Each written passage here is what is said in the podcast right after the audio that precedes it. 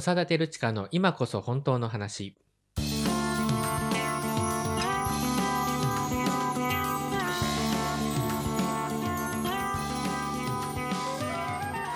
嘘っぽすぎるこの世の中で自分らしく生きるためにはどうすればいいのか。この番組ではあなたと一緒に様々なテーマを掘り下げながら本当の自分を生きるためのヒントを見つけていきます。この番組は NPO 法人連携者と合同会社パロルマが共同制作しています。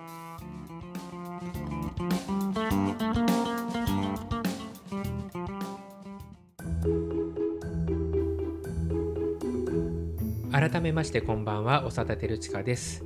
えー、フェーム西東京で始まった長田照親の生き方実験ラジオ、えーそろそろ本当の話、まあ、それをシーズン1とするとですね、えーこれはシーズン2にあたる、えー今こそ本当の話、えーまあ、リニューアルして第2回目にあたります。よろしくお願いします。えー毎回あのお相手を誰かしらということで、今回前回に引き続き、えー同じ方を呼んでみました。えー自己紹介お願いします。はい、えー、連携者の中川薫と申します。まあ、第1回に引き続いてという、ちょっと前回も自己紹介したんですけれども、まあ、あの普段は仕事を普通にしておりまして、で夜は連携者で動しているという感じでございまはいす。、夜のお仕事ってね、いうことですね。えー今も夜です。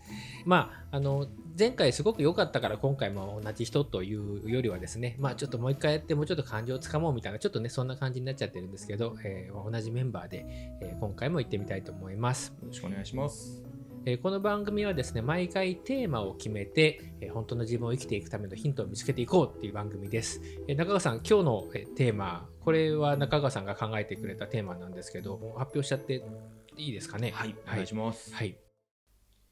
大事に思うならば、ちゃんと聞いてほしい。はい。何ですか、これ？これもですね、はいあのまあ、前回お聞きになった方はまたかと思われるかもしれないですけど、はい某有名曲のはい。あのある歌詞からちょっといただはいい、た、はい。あ、これですか？あ、あ お分かりになられーますか？まあまあ書いてあるんでね、今あーわかりましたけど。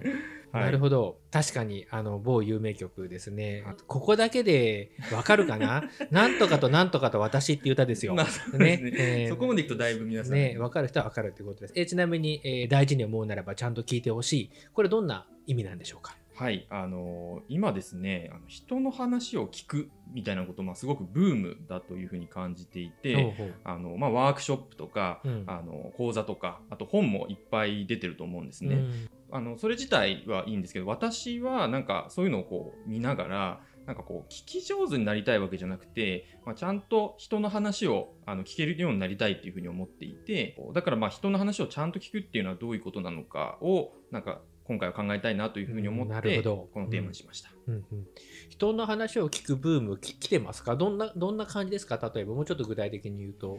なんかその話し上手な人よりも、うんなんかこう聞き上手な人の方が営業はなんか成績がいいみたいな。ああ、あの、相手に話させるだけで月何百万いったなんとかみたいな。まあ、まあそういうのも含めて、はいなんかあとやっぱコミュニケーション能力みたいなのもなんか割とこう、ね。聞く力みたいなのとかが大きいかなって思っていてまあそういうなんかビジネスの世界もそうですしまあまあ確かにあの話す話し上手と聞き上手だとなんとなく聞き上手の方が性格良さそうみたいなそうなんですよ。そういう雰囲気はありますよね。本当かどうかは今日ちょっと掘り下げていきますけどね。なるほど。ワークショップでもなんかそういうあるんですか？聞くみたいあの傾聴のなんか講座とかあるじゃないですか？なんかこうじな。っくり傾ける聞くですね。傾聴。はいなんかこ。う人の話を本当にじっくりちゃんと聞くみたいなのも割といろんな地域でもその傾聴の講座みたいなのが出なるほどていて。でなんかそういうのを取ると今度はその傾聴するボランティアみたいな形であの人の話を聞きますよみたいな。うんうんうん、まあ確かにこう全然人と話す機会がない、ね、人にとっては誰かが自分の話を聞いてくれる、うん。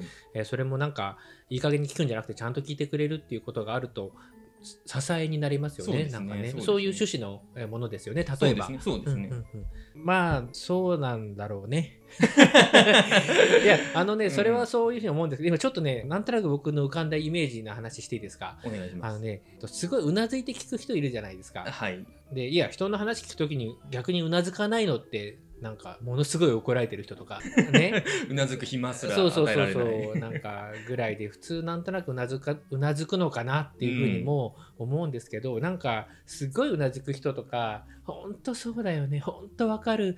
うん。うん。うんわかる。みたいな感じの まあこうやって言葉にする人もいると思うし、うんしなくてももうその声が聞こえてくるかのようなはい。人には2種類いると思うんですよ。お2種類、本当にそういうふうに聞いてる人と不利なやつがいるんじゃないですか。まあそうですね。確かに。そういう風な振りはありますね。ちなんかゃんと聞いてますってそうそうそうちょっとなんかカウンセリング的なセラピー的なコーチ的な傾聴的な専門的な何か的なあのことやったよみたいな感じになっちゃうと本当に専門家になればそんなこと本当はないんだけど、うんうんうん。かじっちゃうとね、うん。毒だけ入っちゃって、うん。あのなんていうの？聞いてるみたいな。はい。うん。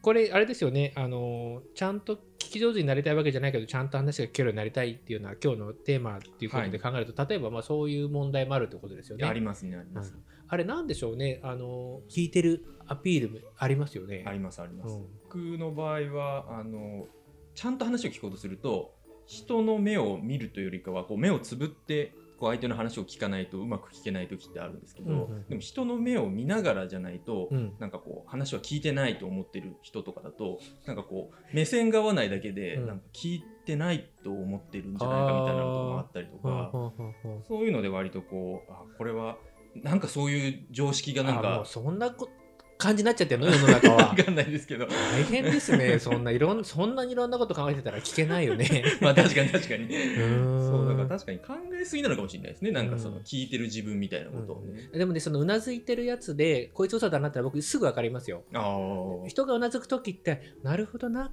とかうんうんうんなんかあそういうことだったのかとかなんかそのあわかっそういうことなんだなっていうこうなんていうのうんうんっていううんっていううなずくじゃないですか。うんうんねえーだからその話の内容で今ちょうどうなずくタイミングと今はうなずきようがないタイミングってあるんですよ。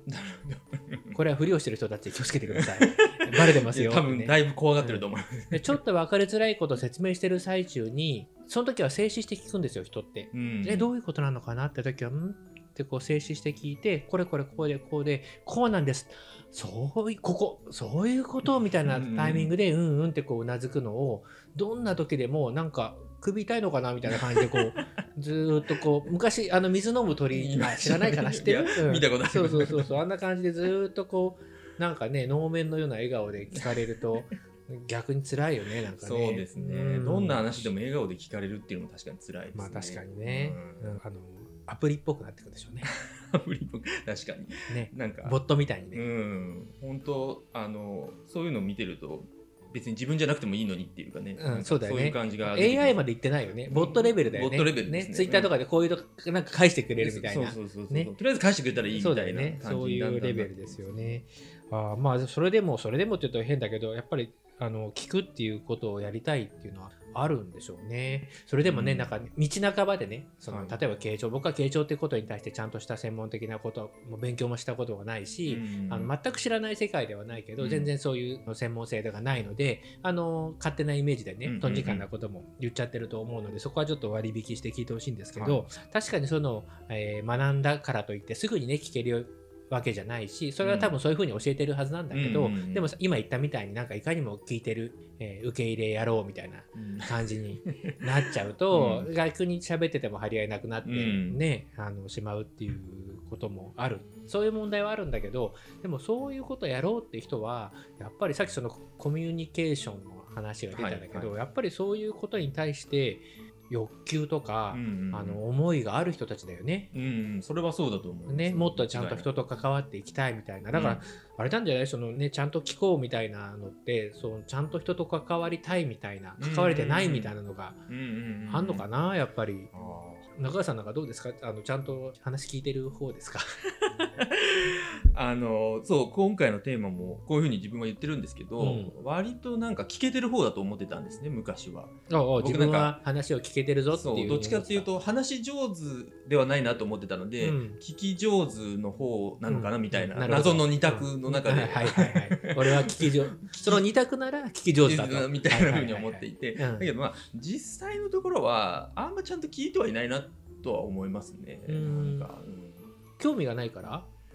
あそまあ興味がないというかこう聞けてるっていう状態が何なのかが分かんないっていうか、うん。あの僕が聞けてると思ってても相手が聞いてもらってるかどうかみたいなのってうん。必ずしも一致しないじゃないですか。うん。相手の話を全部僕がちゃんと正確に記憶してたとしても、相手はなんか全然聞いてもらってる感じがしないみたいなこともあるなっていうのをなんかこう自分でも経験したし結果的にあの時ってもしかしたらそういう風に相手にしてたかもみたいなこともあったりとかしてなんかそういう経験を経て割と別にそんなに聞けてるわけではないのかもっていう風には思ってますね最近は。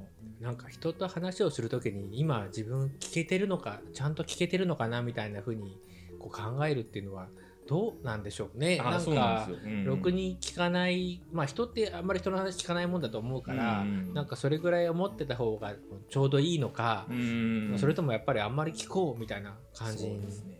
なんか話聞きますみたいなのってちょっとね応援しますみたいな立ち位置に近いなと思うんですよ。僕なんか金がねあの持ってるんですけどなんか応援しますとか支援しますみたいな、うんうんあのそういう立ち位置に立ちたがる人ってなんかどんどん増えてきてる気がするんですよね。ででもそれってプレイヤーがいるからでしょ？そうですね。そうですね。サッカーのサポーターだったらやっぱり選手がいてサポーターじゃないですか。うんうんうん。ね、サポーターやりますって人がばっかりになっちゃうと その実際にこうプレイヤーがいなくなってしまうので、うんやっぱり話したいみたいな人とか、うんうん。そういう人もいないとバランス悪いんじゃないのかなっていう思うんですよね。うんなんかみんなが受け止め上手になっちゃうと、うんうんうん。受け止めるだけ質量のあるものをこう発する人が、うんうんうん。へなんかいなくなっちゃうっていうかね、はいるんですかねいくらでもいるのかななんか。どうなんですかね。ね。でもなんか割とこう僕も相談乗るよみたいな。ああ相談乗るよ、うん。あるじゃないですか、そういうなんていうのこう人のへのこ関わり方の始め方っていうか、うんうんうん。なんかそれもちょっとそこと近いところがあるのかなっていうふうに思っていて、そうですね。うん。確かに応援するよとか支援するよっていうのと相談するよは同じような感じですね。まあなんかそういうふうに助ける立場っていうのかな、うんうん。自分がやるんじゃなくて自分はやってる人を助けるんですっていう立場って、だから結構ね難しいんだよね。いやそうですね。本当にねそんなおいそれと人を助けるなんていう立場には立てないんですよ、うんうん人は。ううんんうん。でやっぱりやってる人の気持ちがプレイヤーの気持ちがわからないとこう助けられないし、まあ、もちろんそのプロ経営者とかプロの監督みたいなねいきなりそうやってその組織とかいろんなものを束ねるみたいな人たちももちろんいるんだけど、はい。まあ、基本的にはやっぱり自分でやるっていうところがないと分かんないですよね。ううんん。あとねやっぱりね独特のねぬるさがあるんだよね。ぬるさ、うん、その助けます支援しますっていう。うなんか人がいっぱいいてなんかやってて私は何かあった時にサポートする係ですみたいなのは本当に優れた人間しか本当はできない。なるほどなるほど、なんだけどそこまでじゃないねまだうん。その時点ではうん。そこまでじゃない人たちがそこいうとこにいるとうんうん。もうそのそのポジションにこう付随するぬるさにどんどんどんどんこうまあいわゆるぬるま湯ですよ。ん。どんどんぬぬるま湯に使いたいって気持ちはないんだけどよっぽどの何かがないとぬるま湯にね使ってしまうんですよそういうポジションって。はいはいだからなんか意外にねあの難しいんだよね。そそこに立つっていうのはね。ね。一回やってみたらってねいつもねそういう人たち見てると。はいはいはいはい。まあでもちょっと話あの戻りますけど欲求としてはさうん。やっぱりなんかちゃんとこうもっとちゃんとした話したいなとか、うんうんなんかそういうのですよね。いやそう。うん。もともとはそういう感じなんじゃないかなうと思うんなんかねそういう思いっていうのはあるんじゃないかな。今もねコロナの影響で簡単に人と会いにくくなって電話があるじゃんとかねなんかズームがあるじゃんとかって言ったって、言ったってねね。いややっぱりあのなかなか会えないぐらいだからなおさらそういうこう話を聞くとかね、うん。今日はね聞くっていうテーマですけど聞くっていうことでなくてもそのやり取りするみたいなことを、まあ、もっとあのしたいんだっていうふうにこう思いを持ってる人っていうのはいっぱいいるはずですよね。はいそういうなんていうんだろうかなそのコミュニケーション欲っていうか、うんうん、なんかその呼吸とかに近いんじゃないですかね。本当に基本的なベースになるようなことですよね。そうそうそう。だからもう人がこう人らしくとかっていうのは何が人らしいのか分かんないけど、うんやっぱ生きていく時になんかある程度なんかそのとにかくコミュニケーションこうやり取りして出てったり入ってきたりっていうようなことをこうやらないと、もう生きてる感じどんどん元気なくなってっちゃうっていううんのはね、まあ、あるっていうことですよね。そね。ん。まあ、その時にだからそう聞くっていうね、まあ、傾聴とかもそうだしいろんなその聞くテクニックみたいなものってあるわけだけどそういうものが出てきてあのすごく注目されていろんな人がねそういうものに取り組むようになってる、まあ、一方でそのさっき言ってたその聞いてる風のやつみたいなのうんうん。もなんか意外にこう大量生産されちゃってるっていう そうね。あのところもあってその先に行きたいよねだからね。そうですね。まあそれはもうね起きてることなんでね。うん。まあただそうだと。思そうそう。その先が何なのか確かに。そうそう、なんかちょっとあの聞いてる風のやつね、なかなか僕もディスっちゃったんですけど、なんか嫌なんだもんだって、まあ。こいつ全然聞いてないし、なんか真剣に聞けよみたいなさ、うん。こっちは真剣に喋ってんだから、ね集中力を必要とするような話してる場合もあるわけでしょ。うんうんなんか、うんうん、ね、みたいな感じでうなずかれてると、なんかこいつみたいな。ね、あの思うことありますそう言いながらね今突然思い出したんですけど僕もね、あの特にうなずきたくないけどうなずくことってあるんですよ。あのね話し手がものすごく緊張してる時とかその場がなんかね、話を聞くっていう感じに、うん。あの周りの聞き手がねざわついてる時とか、うんうん。集中がそう取れてないとそうそうそうなんか子供たちねあの僕ずっと子供の年月者って子供のあの場をずっとやってきてるのでで子供が子供になんかこう説明、ねうんうん。1人2人の子供がえー10人20人ぐらいの子に何か説明してる時になかなかちょっとざわついちゃって聞かないみたいな時に、なんか静かにして聞いてとかって言うっていうのもあるんだけど、まあ、はい自分がもういいや周りは気にせず聞こうっていう感じでこう真剣に聞きに入ると、うんうんなんかこうあ聞くっていうことやってる人がいるみたいなはいはいはい。あ感じになってちょっとだからそこはあの何か行き過ぎたオーバーな何かがあるんだなっていうふうに思うんだけど、うん。なんかそういうふうにこう場を支えるっていう気持ちでこううなずいたりそこまでうなずく話じゃないんだけどなんかあまりにそのみんなが聞くっていう感じになってないから、あのそういうふうにしてる人っていうのもなんかいるのかなってね、はいはいなんか自分のしてることだけ正当化してるみたいで 本当になんかもう申し訳ありませんね、えーっていうふうには思ったんですけど、はい。なんかそういうのもあるのかなってね、いうふうにありますね。あのます。えーまあちょっと前半はねそのまあ聞くっていうことに対するねえー欲求とか、うん。えーまあ、技術とか。でもなんかその技術があるがゆえに聞けなくなっちゃうみたいなこともあるのかなみたいなねそんな話をしてきました。後半ではですね、まあ、聞くって結局聞いた後になんかこう相手に返すっていうかそのやり取りっていうことへの助走じゃないですか、はい。だから本当に聞くっていうことそしてやり取りするやり取りってつまりどういうことなのかとかねそんな話をちょっと後半ではしていきたいと思います長田照親の生き方実験ラジオ。今こそ本当の話。今回は大事に思うならばちゃんと聞いてほしいというテーマでお送りしています。大事に思うならばちゃんと聞いてほしい。ちょっと思いを込めすぎましたかね。ありがとうございす。いまますせんでした。ちょっとねギターあったんでね弾いちゃいましたはい元ネタをあのちゃんと披露していただいたということで。元ネタっていうのはもう平松さんに失礼 ごめんなさい、ねごめんなさい。そうですね。はい。リスペクトした状態で、はい、お送りしていただいたという感じです。はい、前半では、まあ、聞くってねどういうことなんだろうってねいう話をしてきました、後半では、まあ、そのちゃんと聞くっていうのが成立する要件とか、うんまあ、それからそのやり取りってねどんな風にしてこう起こるのかってねそんな話をちょっとしていけたらいいかなっていうふうに思います。はい。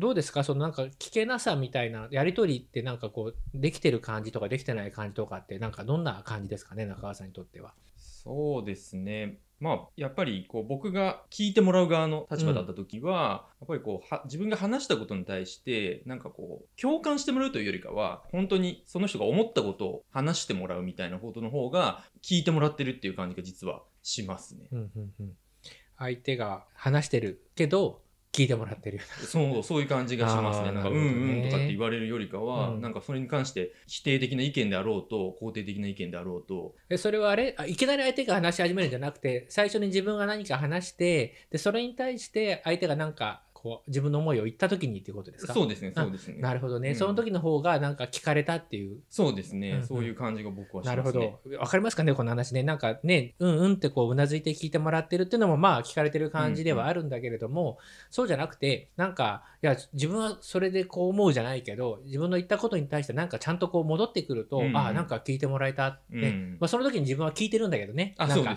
相手の、あのね、そうそう、まさにね、そういう構造って、ちょっと今日そんな話が出てくると思わなかったんですけど、聞くとかやり取りってね、そういう構造を持ってると思うんですよ。で、まあ、A さんと B さんがいるとするじゃないですか。で、A さんが B さんに向かって何かを話す。はい。でね、絶対に聞けるとは限らないっていうふうに僕思うんですよ。もうね、この人の話聞けないっていうケースも、うん。当然組み合わせの中ではうん。あるし、もしかしたら聞けるっていうことの方がすごいレアなのかもね。ね、だって言語のこと考えたってね、僕なんか あの日本語専門なんですけど、専門が日本語なんですけど、やっぱりね、全然あの母国語が違う人たち同士だと、それでもある程度はコミュニケーションできるとはいえ、ね、やっぱりりそう思うと全世界レベルで考えると、話を聞いてくれるね、方はね、もう分母はすごい限られてますよね。ね。だから、あの、とにかく絶対、俺が聞きゃ聞けるんだみたいな。いないか、そんなやつ。わかんないけど。わかんないけどまあでもいいなんか。架空の勘違い野郎だけど今のは なんかそういうのはないと思うんですよね。でないけどとにかく分かんないけど A さんが B さんに向かって何かを話すじゃないですか。はい。でねなんか僕思うんですけどなんか聞くっていうことがちゃんと自分の中で成立する自分が B さんだった場合ねうんうんうん。自分の中で成立するとやっぱりちょっと自分の中が変わるんですよ。うん、相手はその言葉に「今何時ですか ?9 時半です」とかそういうことじゃないじゃん。そうです記ね号的なやり取りじゃなくうんうんてうんうん思いを言葉に乗せて話してるから、うんその言葉に乗ったエネルギーっていうのをちゃんと受け取ることができるとやっぱりそのエネルギーの影響を受けて自分の中が少し変わるんですよ。でその変化とともに相手に返すっていうことが、そのねえ聞く、えーそれを相手に返すっていうことだと思うんですよ。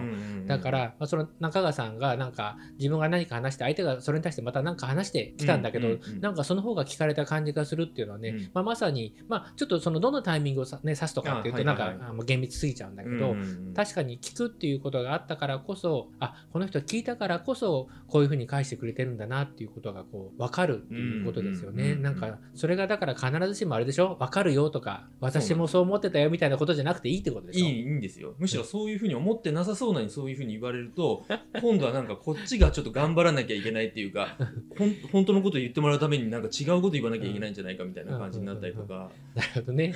一人相撲のような。そうだんだん。それももうもちろん僕の想像の、うんね世界なので実際のところは分からないんですけど。そうだからそのさっきのねその A さん B さんのことで言うとすごいダイナミックなんですよ。そうですね、うん。そうやって聞くと。そうそう。A さんの中にあるものを言葉に乗せて B さんに届けて、うん。で B さんの中が変化してその変化したものを変化したこととともにまた A さんに戻す。うん。と A さんは自分も戻ってきちゃうんですよ。自分も戻ってくる。自分の言ったことが B さんの中で変化をもたらしてでその変化とともに言葉がまた A さんに戻ってくるから、うんうんうん。A さんに戻ってきた言葉の中にはうん。自分が入ってるんですよ。ああなるほど。そうか、うん。そこには自分も入ってるそうそうそう。ちゃんと聞くっていうことが成立してればだって自分が相手の中の何かをうんうんうん変えた、変えたってのは考えを変えるとか、うん意思を変えるとかじゃなくて、はいはい。感じが変わるっていう。ことね。うんでそれをだからこうやり取りするっていうのはだからすごいなかなかのことなんですよ本当は。うなずいてる場合じゃない 確かに。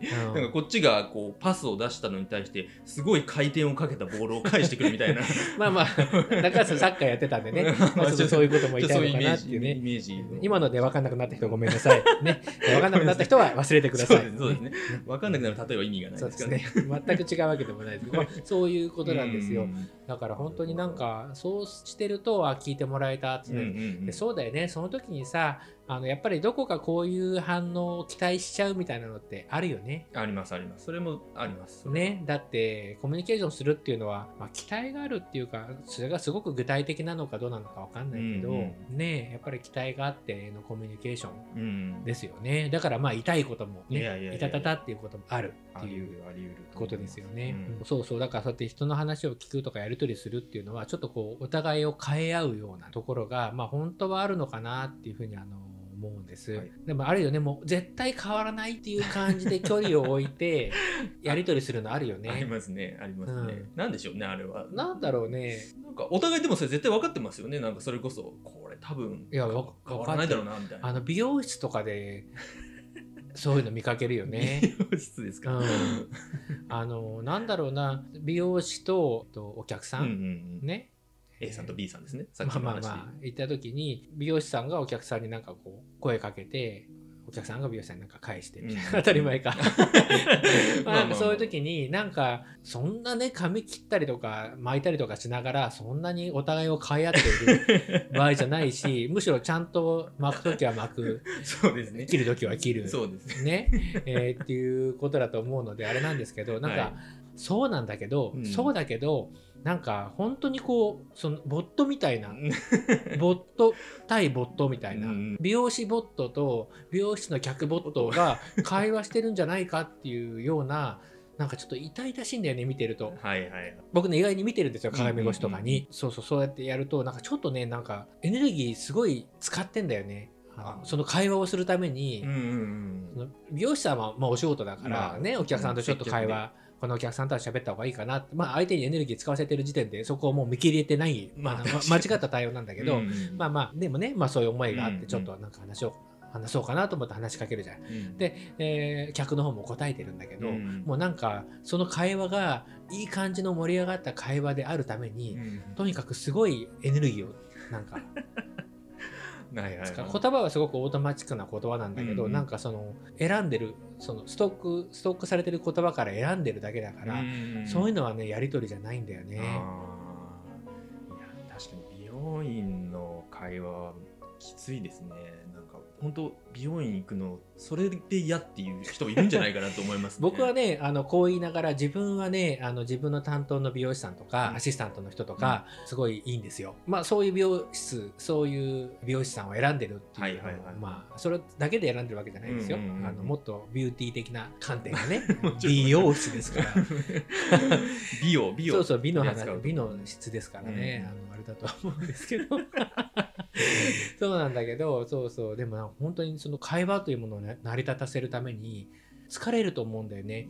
で多分ねそういうことしょっちゅうしょっちゅうしょっちゅうしてる人たちだとするとその疲れが当たり前になっちゃってるから、会話ってのはそうやって疲れるものだって思っちゃってると思うんだけどさっきのさ A さんと B さんの話あったじゃん？はいであのねあのいろんなパターンがあるよ。いろんなパターンがあるんだけど、うんうんうんあのある種のやり取りっていうのはやっぱりねこう元気になるわけですよ。はいはいはい、うん、自分がエネルギーを出すでしょ、うんでそのエネルギーが相手に届くじゃないですか。でその言葉を通して思いがあってことね、うんうんでそれで相手が変化してまた何か乗っけてちょっと色つけて戻すわけじゃないですか、うんでこちらもまたっていう。なんかねちょっとずつこうあの増えていくわけですよ、うんうんうんうん。でこれでやっぱ元気になるんだよね、うんうんうん。エネルギーがこう増幅していくっていうことだから、はいでもその会話っていうものをとにかく成り立たせるっていうことが第一義うん。みたいになると、これは聞くっていうことを成り立たせるのが第一義になった場合もそうだと思うんだけど、やっぱりなんかこうね枯れていくんだよねだんだん、疲れたなみたいな。ちょっと海外ドラマ見たいみたいな。エネルギーを。なんかちょっとぼーっとしたいみたいな、そうだから聞くとかねやり取りするっていうのが成立するっていうこと自体が結構スペシャルなうん。あのことなんだよね、なんか成立するのが当たり前みたいな、うん。うん自分の力で成立させようとかってばっかりになっちゃうとね、まあ、ちょっと辛いのかもしれないっていうねそうですよね。まあことですよね。ね。はい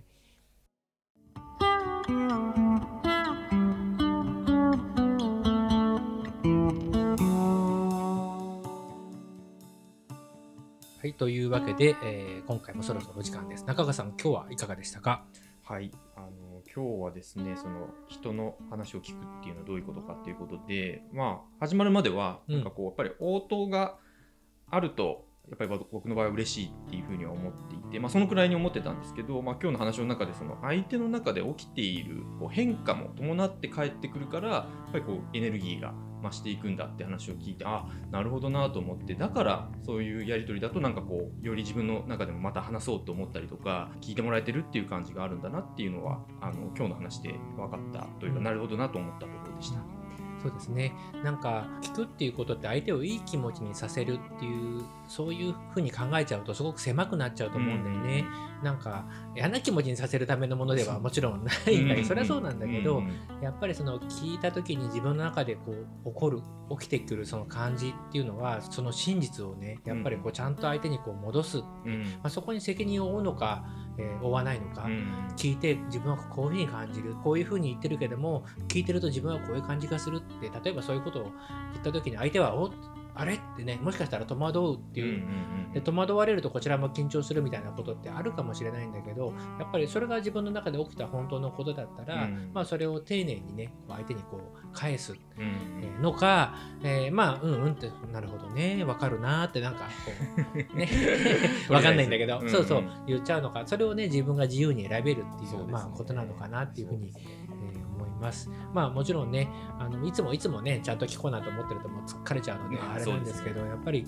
えー、一番今日冒頭で話をしたみたいに、まあ人がね、人としてこう生きていくときに、ね、ちゃんとこうやり取りができる、ね、聞いたり話したりっていうことがお互いにできるっていうことがやっぱり必要ですよね、ライフラインのようにね。